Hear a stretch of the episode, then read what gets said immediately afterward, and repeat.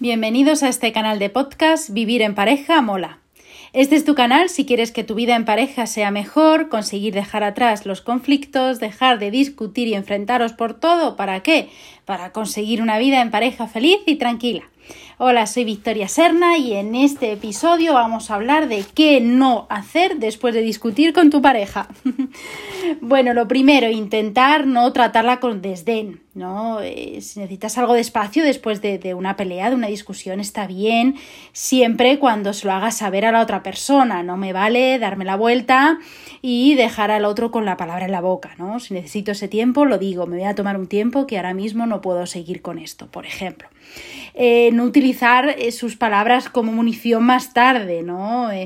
Si algo hemos visto en la pelea que, que nos ha sentado mal, no repetirlo después para en cara, ¿no? no decir simplemente estoy herido aunque lo estés, ¿no? Es, más utilizar otro tipo de, de, comunicación como más adelante lo haré o en este momento no puedo hablar, ¿no? Pero no siempre estoy herido, estoy enfadado, esto no lo voy a perdonar, etcétera, etcétera intentar no racionalizar muchas veces eh, por qué se pelea, porque muchas veces en ese momento no vamos a encontrarle el por qué, pues porque no te encontrabas bien, por un tema de, emociones, por un dolor de cabeza, por una noche agotadora, entonces no vamos a racionalizarlo, ¿vale? Ha sucedido y ha sucedido. Eh, no alejarte de tampoco por miedo a que vuelva a empezar a discutir, ¿no? Tampoco vamos a, vamos a tomarnos el tiempo que necesitemos, pero no solo por eh, que vayamos a discutir otra vez, sino por aliviar ese momento de rabia, ¿no? Intentar no hurgar en la ida, ¿no? No vamos a estar dándole vueltas, ni vamos a eh, volver a preguntar un montón de veces para encontrar más información. Eh, también no es eh, común y, no es recomendable mantener relaciones sexuales después de una pelea, si en ese momento no lo sientes, ¿no? Eh, si lo sientes, por supuesto que sí, pero si no lo sientes, tampoco no es el momento quizá adecuado.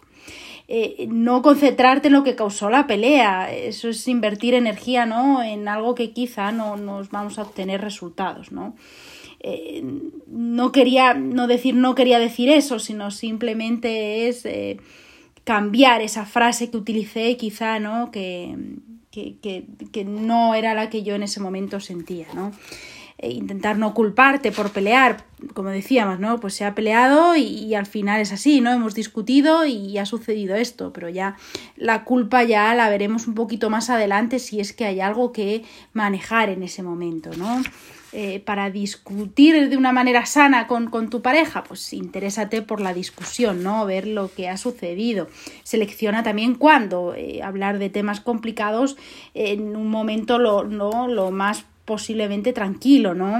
Eh, tomarte un descanso si tú o tu pareja lo necesitáis en ese momento. Y mejor, sobre todo, formular solicitudes en lugar de quejas, ¿no? Entonces, eh, eh, no podemos estar todo el rato, es que siempre es que esto lo haces así, es que nunca lo vas a hacer bien, sino que eh, puedes no decir una solicitud en cuanto a ello, podrías hacer esto, podrías cambiar esta manera de hacer las cosas, ¿vale? Y cómo expresarte, ¿no? En ese momento que, que estás enfadado, ¿no? Muchas gracias por escuchar este podcast. Si te gusta, dale me gusta, pásalo a tus amigos, a tu pareja o escríbeme a victoria arroba psicología cubillo serna.es. Hasta el próximo episodio.